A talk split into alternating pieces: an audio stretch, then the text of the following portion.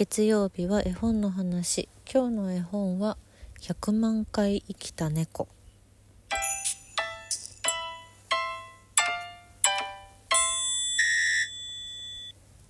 遅くなりましたがなんとまあ今回でこの絵本の話がですね100回目なんです。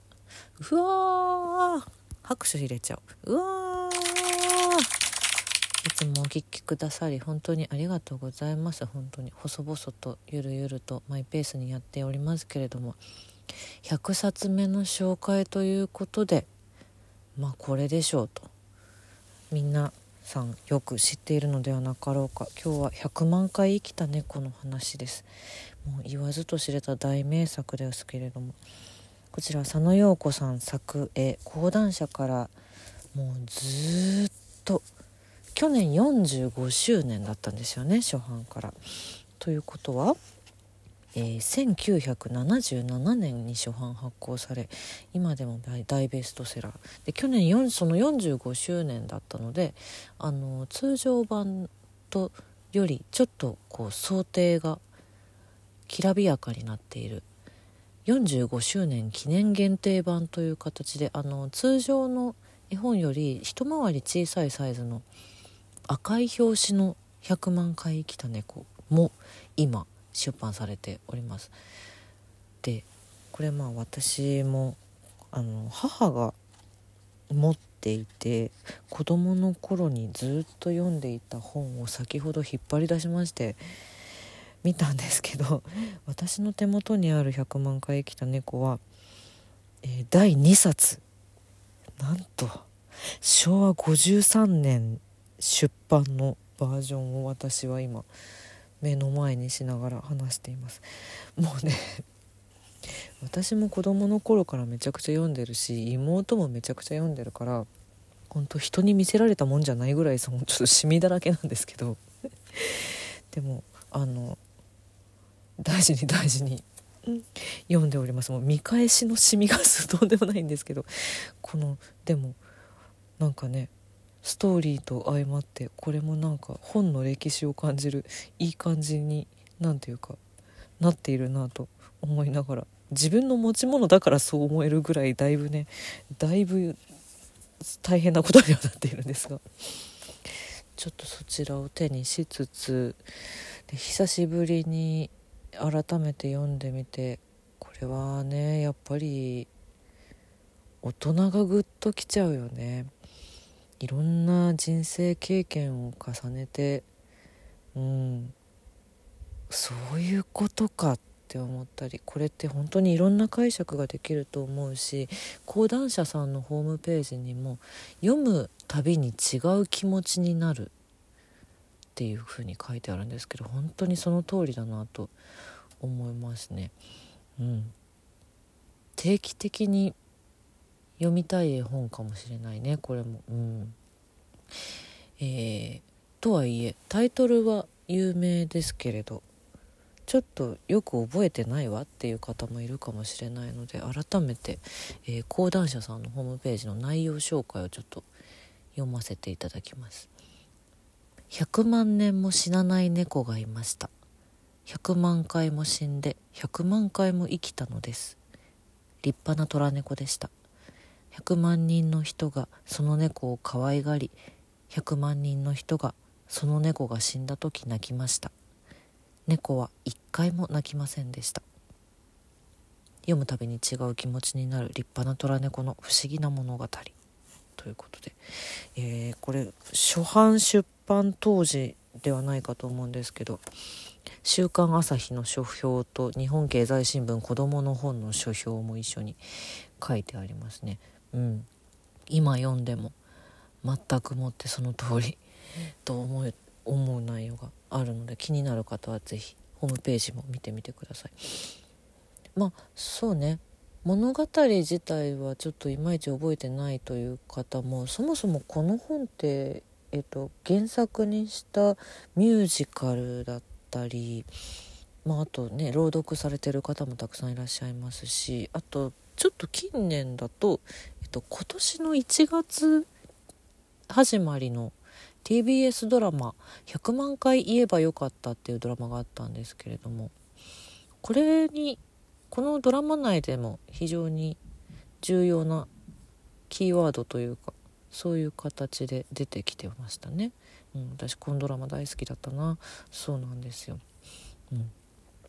で、えー、作者の佐野陽子さんについて。佐野陽子さんの絵本は前にも私のこの絵本の話でもご紹介しておりまして去年の2022年6月13日更新シャープ311絵本の話21で「おじさんの傘」というこれ多分梅雨時だから紹介したのかな。という絵本を紹介しております。おじさんの傘もねほんとね可愛いいおじ可愛い憎いおじさんが出てくるんですけど。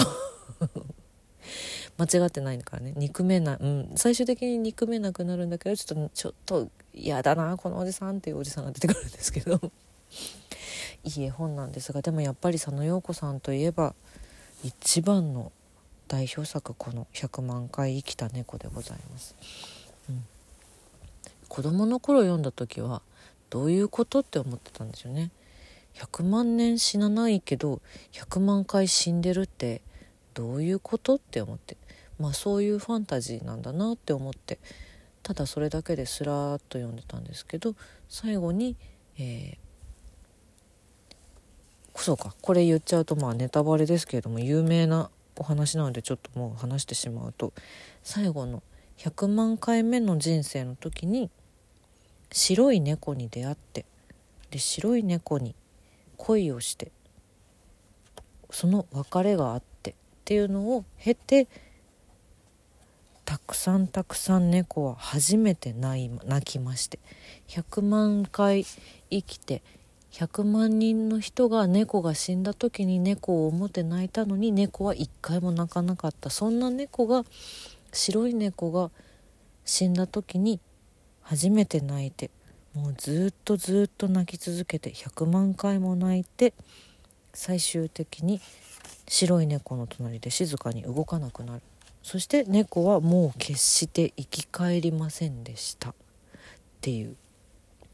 そういうお話なんですよね。やっぱねちょっとね子供の頃はねあのー、私は私は理解できなかった。そんなに早熟な子供ではなかった。なんでなんで生き返らなくなったの？みたいな。白い猫がなんかそういう不思議な力を持った猫なの？みたいな。ちょファンタジーだと思ってるからさ子供の頃読んだ時。まだ小学校上がる前ですよ。うん、みたいな。そんなことを思ってへえって思いながらへえぐらいな感じでやっぱ子供の頃は読んでたんですけどでもあの母が本当に素敵な本でしょ？ってすごい言ってくれて。それはすごい覚えてるんです。で私はちょっと素敵な本かどうかはちょっとわからないと思いながらでも母が素敵な本と言ってるのかへえみたいな。そういう本がいっぱいあるんですけど私は。過去に紹介した本だと白白いうさぎと黒いうさぎとかもそうかな？そうそうそう。今読むと大人になってからまた改めて読むとああ確かにそうだな。これはなんて素敵な絵本なんだっていうのがたくさんあってそんなうちの一冊。うん。このね100万年生きたけれどもどの人間の飼い主だった時にも猫は嫌いなんだよね。周りを。それは生き物だけではなく海とかも嫌いだし。職業も嫌いだし全部嫌いでで